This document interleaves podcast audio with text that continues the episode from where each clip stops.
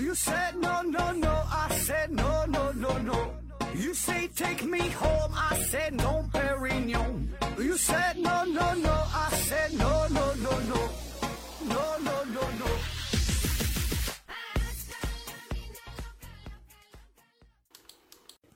拼命探索，不计后果。欢迎您收听《思考盒子》，本节目由喜马拉雅平台独家播出。呃，今天这个节目又比较特殊了，这是一个听众的来稿，呃，叫《三国接力海洋之星》。嗯、我就直接念给大伙儿听啊。他说，讲一个科学故事啊，天文学的故事。呃，别以为科学故事就不好听，哎，除了没有美女、爱情，这个真实发生的历史故事是辗转反复、惊心动魄，一点不输给那些大剧作家们。第一幕，出轨的天王星。故事呢，从天王星开始，人类呀，自古就认为天上的行星呢只有五颗：金、木、水、火、土，一直呢被认为是永恒不变的真理。在二百多年前，一位英国业余天文学家靠着自己制造出的全世界最顶尖的望远镜，发现了太阳系的第七颗行星，被命名为天王星。啊，那插一个小问题啊，金木水火土它五颗行星，天王星是第七颗，哎，那么第六颗是哪个呢？这第六颗是地球呗啊。嗯、下面有两段儿。下面两段稍微有点晦涩啊，不过呢，建议您还是硬着头皮听完。这个天文学家很快就发现，这颗行星呢有是个捣蛋鬼，行星的轨道和用万有引力定律计算出来的结果总是有着明显的差距。呃，这里有一个方法论的问题，我们是把这个神秘的现象完全归之于神秘，就此不管呢？换句话说，就是把自然世界的解释方法分为科学段和神秘段。科学能解释归科学的，呃，解释不了的呢就归神秘。还是说用某种偶然发生的现象予以解释？比如假设是大彗星把天王星给撞歪了。科学家呢是科学家啊，他们呢一定是要遵循科学的思想、科学的方法。无论如何，不会把这个问题交给未知的神明，也不愿意接受零散的不成体系的解释方法。他们一定要找到一个合乎科学的、合乎我们已经建立的科学体系的圆满解释。那既然这个万有引力定律已经完满地计算出了所有其他行星的轨道，那么这个天王星就绝对不应该是个例外啊！换句话说，一定是有着什么神秘的力量啊！让这个天王星偏离了它应该在的这个轨道上，那么这个力量哈、不会是神秘的啊，也不应该是偶然的，而是一个确实就存在的，只是暂时不为我们所知的东西啊。这东西是啥呢？哈，就找呗啊啊！这位朋友说对了啊，剧透啊，这个是海王星。对于科学家的坚持，对于人类的执着，自然界给了我们最大限度的满足和回报，那就是海王星的伟大发现。我们今天要讲的呢，就是海王星发现的故事哈。经过了横跨三个国家的接力，科学家们创造了人类天文学历史上的一个奇迹。呃，这里我稍微解释这么一小下啊，就是说，呃，原来啊，我们在地球上发现了这个五个行星，金木水火土，算地球是第六个啊。然后呢，通过观察找到了第七个是这个天王星，然后发现天王星的轨道跟这个预算的、跟预想的计算的不太一样啊。然后就推测在天王星外边应该还有一个行星才对啊，是它呢进行了干扰啊。然后通过计算，最后真的就找到了海王星啊。它是第一小段，它是说的这么个意思哈。今天故事就讲这个海王星具体呃怎么计算、怎么发现的这个过程，是由三个国家共同来合力吧，算是完成的啊。呃，进入到这个故事的第二幕哈，说是英国部分。那第一个主人公是一个英国的小伙儿啊，故事里的人名啊我记不太全了，就用代号哈，就把这个人叫做英国小伙儿。这个英国小伙儿呢，从剑桥大学毕业之后，对天文学，尤其是天王星的出轨啊，特别感兴趣。他呢有一个非常奇特的想法，就是天王星总是不停地出轨嘛，那一定是有着一颗我们尚不知道的行星在某个地方吸引着天王星。如果我们通过计算，也许呢就能算出那颗神秘行星的位置啊，找到它的轨道。那必须强调一下，英国小伙的这个想法是非常伟大的，因为人类还从来没算出过新的星星的这个这个轨道哈，从来没有过这种经历，所以这个很神奇啊。因为这个事儿啊，我插一句，就是因为咱们会是回看这个故事，所以所以觉得这个是顺理成章的这么去想。但是呢，在此之前，我们所有发现的、看到的，不管是恒星啊、行星啊、星座也好，都是先观察，看到之后啊，然后我们觉得啊，这个叫什么星，这个怎么回怎么怎么回事啊？从来从来没有人想过反过来推，通过计算找到某个星星啊。继续啊，那为了计算，英国小伙呢向英国天天文界的老大和老二进行求助啊，得到了天王星的历史观测数据。那说明一下哈，老大和老二是我下封的代号。他们的真实身份是格林威治天文台和剑桥天文台的台长，呃，虽然并不是真正的英国天文圈里的老大和老二啊，但也是绝对的大佬啊。那么这两位在我们故事当中也都是最重要的配角了。英国小伙呢就得到了呃这些天文数据之后啊，在得到了天文数据之后就开始计算。那这个计算的过程，这个计算量那是相当的巨大繁琐啊，累死人的。至于怎么个巨大繁琐累死人，咱就不管了，反正就是一顿算，这么一算，算算算了好几年，头发也不知道掉了多少个啊。嗯，还有包括里边什么哈雷彗星的什么影响啊，还有什么高斯算法啥的啊，这也也不是咱们正常人能看得懂的东西。最后呢，反正是算出来一个初步的结果啊，赶紧的就拿给大佬去看。那从这个时候，我们的故事啊就开始呃颠簸反复了。那要说这个英国小伙的命啊，确实是有点背啊，因为那个时候也没有什么手机呀，可以提前联系、提提提前预约啥的。他就去伦敦找这个老大嘛，去找了三次啊，都赶上老大出差不在，所以呢，万般无奈之下，他就把这个计算的结果留给了英国老大，然后呢，自己就回家继续进行进一步深入的计算。下一部分呢是法国部分啊，法国，哎，法国。嗯，现在轮到第二个主人公哈，法国小伙出场。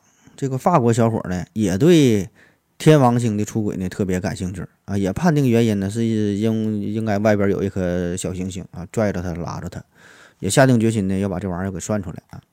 那跟英国小伙一样，法国小伙呢为了计算不知掉了多少个头发啊，跟英国小伙不一样的就是他公开发表了自己的计算结果啊，他很出名哈，不是找老大去看，直接就发表了。所以呢，在当时来说呢，也是引起了不小的轰动。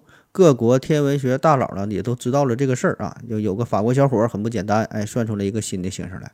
这个事儿呢，很快就传到了英国老大的那个耳朵里。那么，英国老大看了法国小伙的这个计算结果，一瞅着这个玩意儿好像有点眼熟，在哪见过？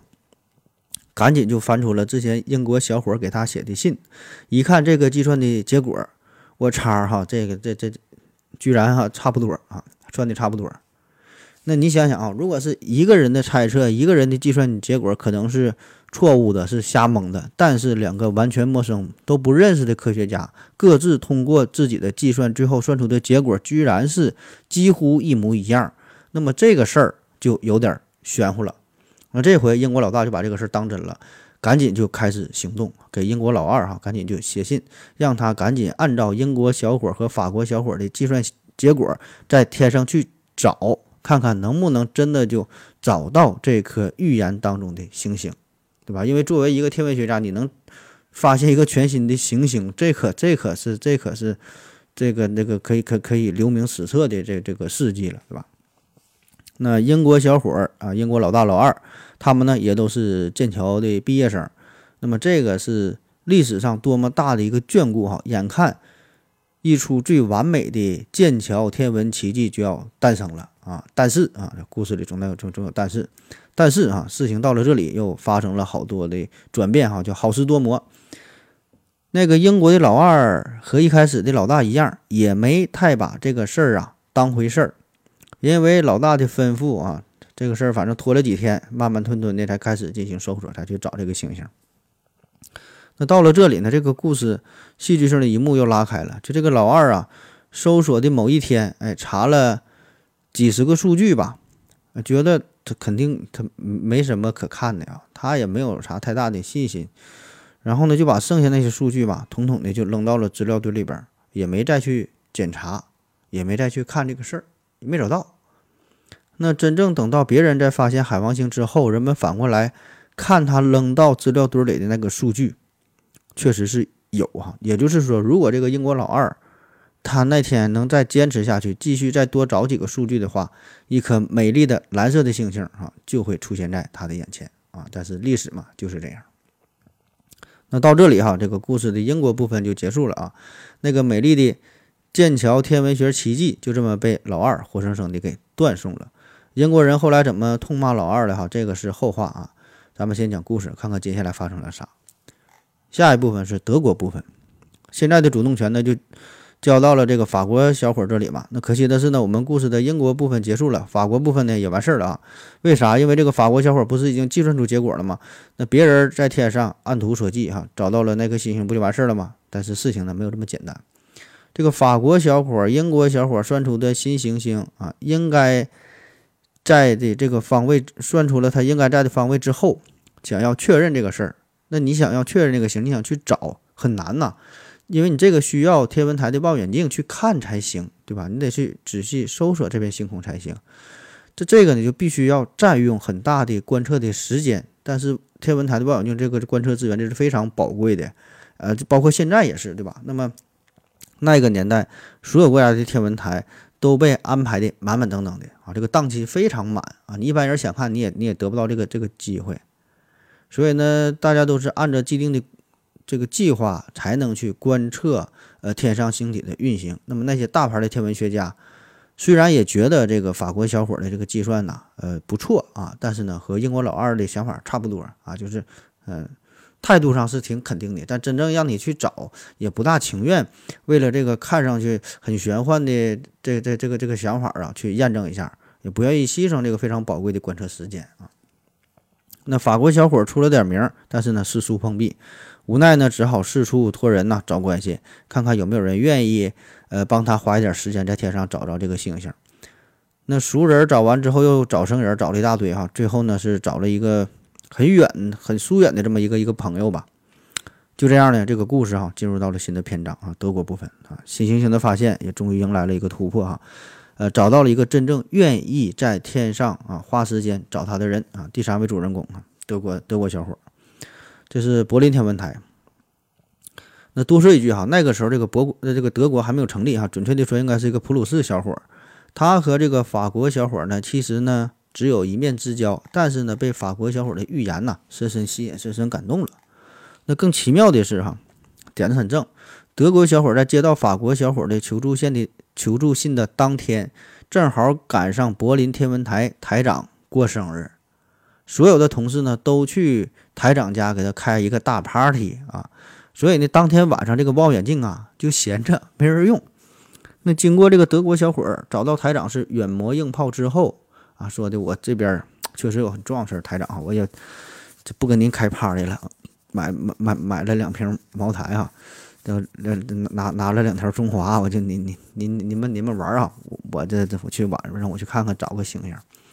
台长一看那就去吧，对吧？这烟酒都拿了，那咱这事儿就研究研究呗。台长就放他过去了啊，只能用这一个晚上啊。德国小伙儿他一听这个这个开了天恩了，拔腿就跑啊，奔着这天文台。旁边呢，另外还有一个天文台的学生啊，听到了他跟台长的对话，你带上我去吧，咱俩呢，我也是帮个忙，对你这事儿呢，我也挺感兴趣。哎，这俩人跑到天文台，抓紧时间，赶紧在法国小伙指定的这个天空的这个区域啊进行观察。那眼看这个时间的流逝啊，因为就这么一个晚上嘛，这个时时间过得很快，对吧？那天上需要观测的观测的这个区域太大了。那么这个时候呢？就过来帮忙的这这个学生呢，想了一个新的点子，说呢用那个以前绘制的这个星图对比望远镜里看到的这星星的位置，那么这个就比现场记录下所有星星的位置要快得多。这德国小伙一听还很有道理，哎，恰巧呢就在这个台长的办公办公室的抽屉里边就找到了一个一套最新的星图，俩人就这么比较比较比较啊。下一幕哈，伟大的发现，那拿到星图之后，德国小伙呢看着望远镜啊，那个学生呢在星图上啊进行排查。这下呢快的多了哈，啊这边看哈，四号位置有啊，五号位置有，六号位置，嗯，六号位置啊，六号有，七号位置有，八号位置，八号位置，看八号位置没有，就是说，他从望远镜当中观测到的这个东西，哎，这个星图上没有啊，这是没记录过的。这俩小伙激动的不得了，赶紧就是跑到台长这向他汇报哈，告诉他我们找到了一个新的行星。那台长一听，Oh my God！哈，这个 party 也不开了，拔腿就就就跑啊，来到了这个天文台，就看吧，一看啊，那三个三个人一看啊，一直看到了天亮。新星星的新发现星这个位置啊，什么运动的轨迹呀，什么幅度啊，跟法国小伙计算的结果是完全吻合。毫无疑问啊，他们发现了法国小伙预言的这颗新行星，一个天文学上的神话啊，一个一个天体力学的神话也就此诞生。那为什么说是神话啊？人类呢，老早以前就预言过日食、月食、彗星等等啊，但是像法国小伙这样通过间接的计算，精密的推算出一颗几十亿公里之外没有任何观测数据的未知的大行星的轨道啊，实现了前所未有的。壮举啊，这个这个是很很很很难得的啊，很罕见的。那么这颗新的行星就被命名为海王星。那个预言的海王预言海王星的法国小伙啊，更是呢，就此就一夜成名，成为了各界名流和普通百姓竞相呃一睹尊荣的大明星。那消息传来之后，英国天文学界就不干了。这发现海王星本来应该是英国人的荣耀啊，对吧？却被这老大和老二哈，主要是老二哈，被他的愚蠢啊所葬送。那老二作为一个职业科学家，帝国天文界的帝国天文学界的大佬，却犯下了这么大的低级愚蠢错误，就算没有身败名裂啊，也是永垂不朽了。当然，这是一个反讽啊。那消息传回到了欧洲大陆，法国人也不干了啊！什么这个有个英国小伙抢在我们法国小伙前面发现了海王星，这不胡扯吗？因为海王星的发现权啊，英国天文学界和法国天文天文学界打的是很长时一一段时间的嘴仗啊，民众呢为此也是费了不少的唾沫星子啊。好在呀，这是一个科学故事哈，最终呢得到了科学的解决。英国小伙的发现后来得到了法国人的承认，最终呢留在历史上的是英国人、法国人分别计算出来海王星，由德国人予以证实。嗯。最终篇章哈，人类的英雄。那这两位发现海王星的德国小伙，都把他们的名字刻在了人类天文学历史上。而那位英国小伙和法国小伙更成为了人类的英雄。之后各自成为英国、法国的天文学老大，彼此保持了一辈子的交情。英国小伙后来当上了剑桥天文台台长，法国小伙的名字则和法国最优秀的、最优秀的科学家一起被永久的刻在了埃菲尔铁塔上。啊，好了啊，这个就是他讲的这个故事啊，这个上半部分啊，咱们休息一会儿。我要跟正南去尿尿，你要不要一起去啊？我也要去。哎，风姐，我要跟正南、阿呆一起去尿尿，你要不要一起去啊？嗯，好了，喝了口水回来，咱们继续聊。呃，他说前面的故事啊讲的太文艺啊，有些具体场景是作者的想象，但是跟牛顿假苹果、伽利略假比萨斜塔不一样，整个故事的人物和情节全都是呃可查的历史史实啊。下面换个角度，规规矩矩的讲一遍啊。这我再插一句啊，就是他这个故事，他这个故事前半部分呢，就是呃进行了一些改编哈，这个听起来呢比较有趣味性。然后接下来呢，他又重讲了一遍，就是按照真实的历史进行还原，听起来呢可能会比较无聊啊，但是呢这个催眠效果很好啊，所以这个没睡着的朋友您可以继续往下听啊。嗯，我就直接念了啊。他说，人类自古认为天上的行星只有五颗，加上地球、太阳系六个行星，一直被认为是永恒不变的真理。一七八一年三月十三日，一座英国小镇的一位业余天文学家赫歇尔。啊，凭借他亲手制造的当时全世界最顶尖的观测设备，以及常人难以企及的细心和热忱，在周密而系统的巡天观测中，发现了一颗新的行星。经由欧洲最杰出的天文家观测，最伟大的数学家计算，在围绕太阳系外太阳系外侧近圆形轨道上运行的这颗巨大的天体，是一颗新的行星，被命名为天王星。但是天文学家们很快就发现，新行星是个调皮的家伙，它的运行轨道总是不符合万有引力定律啊，这个让天文学家感到束手无策。那科学家们无论如何也不会将其归咎于未知神明，即便是彗星的碰撞这样的偶然零散的解释，也不愿意接受，也不相信万有引力定律本身出了什么问题。他们一定要找出一个合乎理性、合乎我们业已建立的科学体系的圆满解释，而最终自然界。也最大限度地满足了和回报了人类长达六十五年的执着，那就是海王星的伟大发现。一八三五年，哈雷彗星第七十六年的回归比预期晚了一天。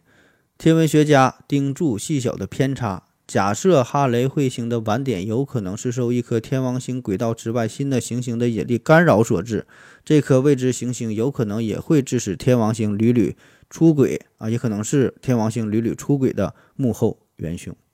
你看人这个小思维哈，就是这个彗星一天的这个差别，也要找到这个原因啊。可能我们感觉这差一天就差一天呗，这也没啥大不了的。科学家这玩意儿他真是挺严谨哈，这事儿哈，人家那个思路，呃，这个也也也是挺好。有这个哈雷彗星晚一天能想到这个天王星是受到一个干扰啊，这玩意儿你说一般人谁能想着？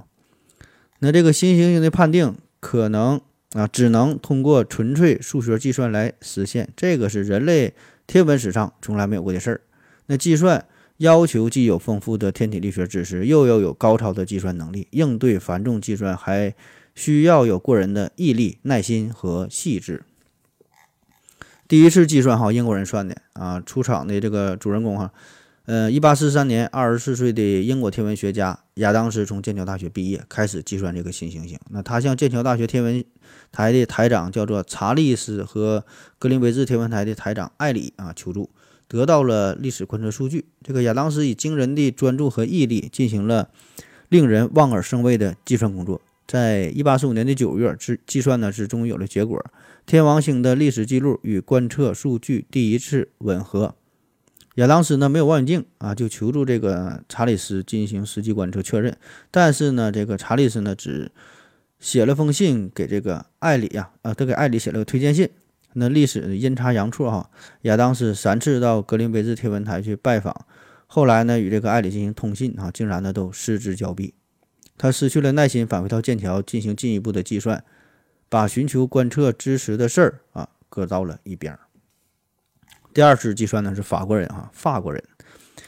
第二位出场的主人公呢是1846年的5月，35岁的法国天文学家勒维耶啊。他呢对太阳系天体运动做出了近乎地毯式的观察之后，呃研究之后，通过反复的计算、对比啊排除，也预言了新行星。那他的计算结果与这个亚当斯的计算呢相当的接近。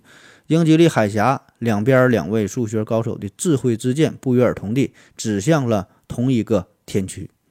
那与亚当斯不同的是，勒维耶呢公开发表了他的计算，引起了一定的关注。那与亚当斯相同的是，之后他也把寻求观测支持的事儿搁到了一边，投入到了新一轮的精密计算当中。下一幕不可思议的失误哈，英国人。那如此复杂的两个孤立的计算结果却殊途同归，可信度就远远的高于一个，这个让艾里呀很震惊。他呢终于是采取了行动。那亚当斯、剑桥剑桥天文台前任台长艾里和现任台长查理斯都是剑桥大学毕业，让这个剑桥天文台成为了新行星的发现地啊，无疑是一出最完美的剑桥天文故事。艾里呢两次写信，但是正赶上这个查理斯度假，后者呢返回后又拖了十天才正式开始搜索行动。呃，一八四六年八月的一天，查理斯呢对比了三十九组数据之后，觉得不会有什么收获。于是乎，就提前终止了当天的工作。这个查理斯啊，这是查理斯一生最大的遗憾，彻底葬送了艾里的剑桥天文梦。只要再多对比十组数据，他就会发现一颗蓝色的八等星。一八四六年八月底，勒维耶完成了新一轮的计算，整个计算用的这稿纸量啊，达到了一万页。按正常公开的学术渠道发表计算，并得到了媒体的宣传。勒维耶。开始尽其所能劝说天文学家开展搜索工作，但是呢，各个天文台虽然表现出了极大的兴趣和高度的赞许，呃，但由于这个搜索工作的难度和制度的死板呐，都未能进行实际的操作啊，很遗憾。那比勒维耶只晚了几天，亚当斯呢也完成了新的计算，却仍继续一再碰壁的私下交流，呃，却仍继续啊一再碰壁的私下交流。呃，人备孕呐，这喝凉水都塞牙哈。那亚当斯的信件正赶上艾里呢出远门，等他赶到英国科学进步协会。天文方面的会议已经结束，那亚当斯呢，只能是闷闷地再次埋首于第三第三轮的轨道计算。那海王星的英国和法国部分到此结束啊，就该这个德国人出场了，发现海王星啊，德国人。第三位主人公呢是柏林天文台的天文学家，呃，加勒哈，加勒。沮丧的勒维叶找到了加勒进行帮忙，两个人的关系呢比较疏远，但是呢，加勒被勒维叶的名声和预言深深的吸引。